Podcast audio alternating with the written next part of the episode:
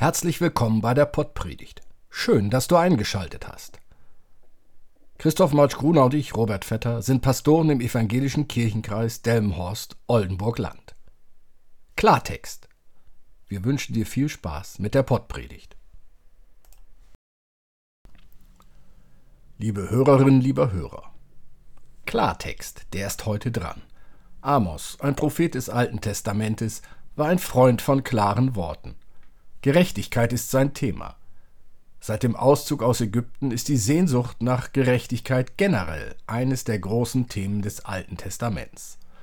Amos hat wie andere Propheten auch die sozialen Konsequenzen des Glaubens an Gott eingefordert. Allerdings schärfer als andere. Amos, eine Prophetengestalt, die über Jahrhunderte hin in der Kirche fast vergessen war. Erst in den letzten Jahrzehnten haben wir ihn neu entdeckt. Amos lebte um 750 vor Christus. Mehr als 2770 Jahre ist das her.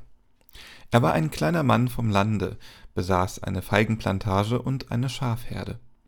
Doch eines Tages fängt er an, die tiefen Ungerechtigkeiten der damaligen Gesellschaft zu durchschauen, die Machenschaften einer Oberschicht, die sich auf Kosten der kleinen Leute schamlos bereichert.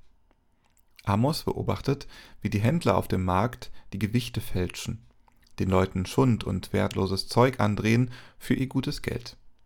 Er beobachtet, wie die Reichen ihre Monopolstellung rücksichtslos ausnutzen, wie die Armen immer mehr in Abhängigkeit geraten. Und er protestiert dagegen mit unglaublicher Schärfe und Heftigkeit im Namen Gottes. So auch in Kapitel 5. Amos lebt in einer Zeit, in der es den Menschen in Israel gut ging, so gut wie noch nie. Es war eine Zeit wirtschaftlicher Blüte. Doch der Reichtum war höchst ungleich verteilt. Eine kleine Oberschicht wurde immer reicher, die Armen gerieten in immer größere Abhängigkeit. Amos wurde bewusst, der Reichtum der wenigen ist nur auf dem Rücken der vielen anderen möglich, die im Grunde um das Ergebnis ihrer Arbeit betrogen werden.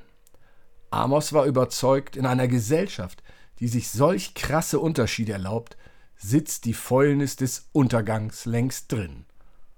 Und dann kommen diese Leute zu allem Überfluss auch noch zu den festlichen Liturgien zusammen, feiern pompöse Gottesdienste. Wieder erscheint Amos auf der Bildfläche, vermutlich im Reichsheiligtum in Bethel. Wieder nimmt er kein Blatt vor den Mund.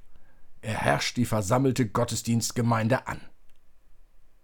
Ich hasse und verachte eure Feste und mag eure Versammlungen nicht riechen, es sei denn, ihr bringt mir rechte Brandopfer dar, und an euren Speisopfern habe ich kein Gefallen, und euer fettes Schlachtopfer sehe ich nicht an. Tu weg von mir das Geplärr deiner Lieder, denn ich mag dein Hafenspiel nicht hören. Es ströme aber das Recht wie Wasser und die Gerechtigkeit wie ein nie versiegender Bach. Im Grunde sind es die gleichen Anfragen, die manche heute im Blick auf Gottesdienst und Kirche formulieren und wie erschrocken sind wir, wenn sie es tun. Amos hat es noch viel schärfer getan. Man stelle sich eine solche Szene in einem festlichen Gottesdienst heute vor, am heiligen Abend etwa oder in der Osternacht. Der Skandal wäre perfekt.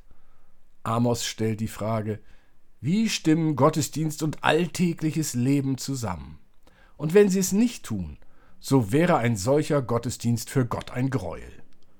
Was der Prophet von der Gottesdienstgemeinde einklagt, ist soziale Gerechtigkeit, glaubhaftes Tun.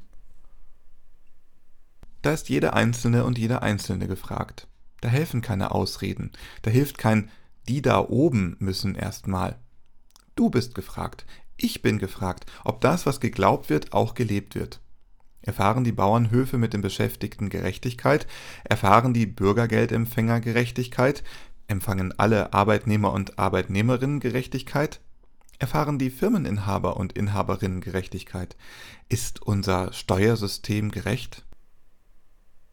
Die Aufzählung macht es möglicherweise deutlich. Gerechtigkeit für alle ist keine leichte Aufgabe. Es scheint so zu sein, dass immer wieder neu verhandelt werden muss, was gerecht ist. Für Amos ist wichtig, dass zumindest die Kirchgänger und Kirchgängerinnen sich jeden Tag aufs Neue um Gerechtigkeit bemühen, so als wären sie das Salz in der Suppe, das Licht in der Finsternis. Sind wir es? Amen. Der Segen des Herrn und seine Barmherzigkeit komme über euch durch seine Gnade und Menschenliebe alle Zeit, jetzt und immer da und in alle Ewigkeit. Amen.